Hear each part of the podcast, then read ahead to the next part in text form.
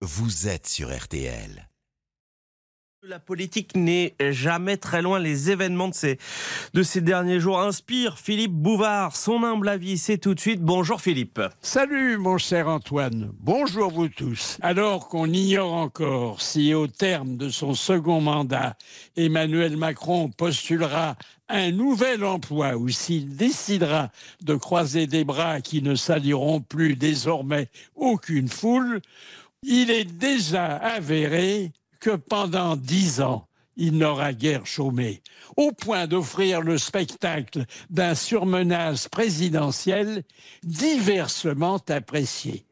Par exemple, l'autre semaine, en rentrant d'un harassant périple africain qui lui avait fait parcourir quatre pays en quatre jours, eh bien, il a rendu un hommage national à Gisèle Halimi, reçu à déjeuner. Les représentants des différents cultes, accueilli le Premier ministre britannique avant de verser un pleur sur les victimes du terrorisme. Oui, un, sujet infiniment délicat qui, comme beaucoup d'autres, a exigé une minutieuse préparation orchestrée par Alexis Collère, le secrétaire général de l'Élysée, en charge des 43 conseillers formant le cabinet privé du chef de l'État tout un petit monde laborieux et secret qui, de près ou de loin, collabore à des discours que même s'il ne les a pas rédigés lui-même, Macron doit se mettre en bouche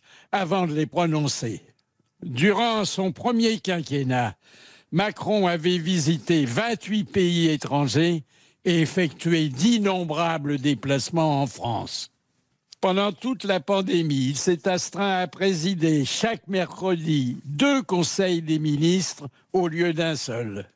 Sauf qu'un peu plus tard, infecté lui-même par le virus et isolé au pavillon de la lanterne, il avait promis d'intervenir quotidiennement à la télé pour donner de ses nouvelles, ce qu'il n'a fait qu'un seul soir. En contrepartie de quoi il a tous les droits le droit de nommer et de révoquer le Premier ministre, le droit de convoquer tous les députés pour les informer qu'il se passera de leur vote, le droit de dissoudre l'Assemblée nationale et le droit de fermer sa porte aux syndicalistes.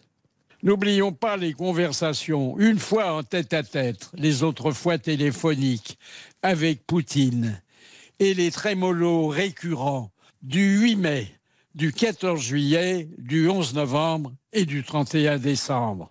Apparemment pas découragé par la bronca qu'a suscité sa réforme des retraites, Macron plancherait actuellement sur une refonte complète de nos institutions. Avec le risque de ne pas faire davantage l'unanimité, surtout si au dernier moment, et pour éviter ces carrières trop courtes, mal vues par la loi, eh ben, on ajoute la possibilité d'un troisième quinquennat. Enfin, c'est mon avis, rien que mon avis, mais je le partage. À dimanche prochain. À dimanche prochain, Philippe Philippe Bouvard, son humble avis, c'est tous les dimanches et c'est dans RTL Matin Week-end.